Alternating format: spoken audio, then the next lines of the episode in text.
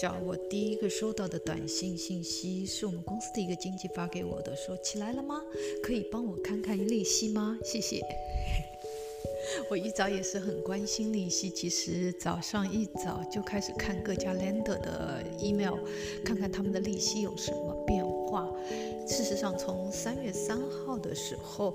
呃，美国第一次宣布突然降息的时候，利息其实有些降下来，呃，但是其实我身边有一张 daily mortgage rate，就是根据每一个 program，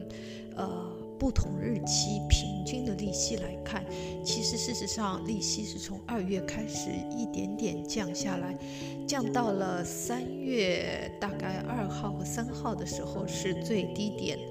然后三月五号相对最低点，从三月五号过了那个周末以后，利息就一直向上冲。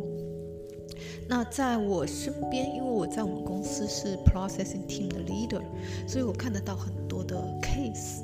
那在我们公司现在有一部分的 case 是 file 都已经准备好了，但是因为没有锁，没有达到要锁的目标的价格，所以呢在那边等候的。所以有很多的龙 officer 也是一早想要知道说，哎，是不是可以锁了？那运气好的是三月五号以前锁的利息，但是那些 file 他们有一些还没有进到 underwriting，也就是说他们身边已经有太多的 file，超过十天都还没有来得及处理。所以今天的利息其实当我们在看利息 quoting 的 system 的时候，呃，大多数的 lender 其实有一些降息，但是这些降息不足以让。我们也可以吸引到我们去锁这个利息，因为没有达到大家对三月五号的时候大家给呃客人 quote 的 rate。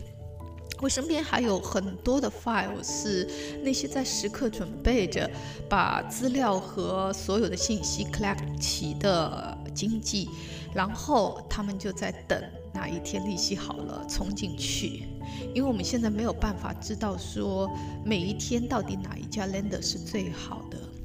那上个月我想啊，我想应该这个月的月初我也看过那个 lender 的 system 里边。我们每天乱的结果出来，排列前三的银行都是一些小银行，而且他们的名字一直在改变，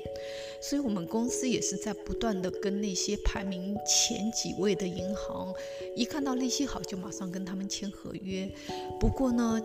可能就是说，因为各家大银行的 case 已经是爆满了，所以呢，就是。可能我相信，从长期来说，利息还是得要降，只是他们现在还没有来得及处理完这些 case。那大多数在三月五号锁的利息，平均大家锁的日期是四十五天到六十天，所以我觉得估计应该在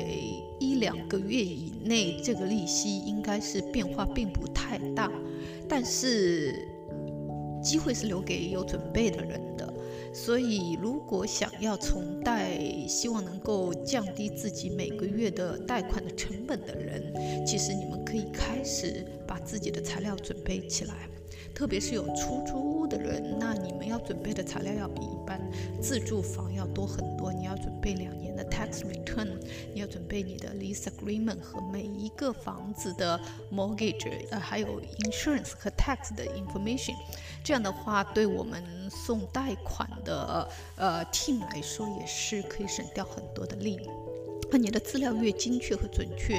那这样的话，你呃送 file 的速度，还有就是说能够抓到好利息的时间，也比较精准。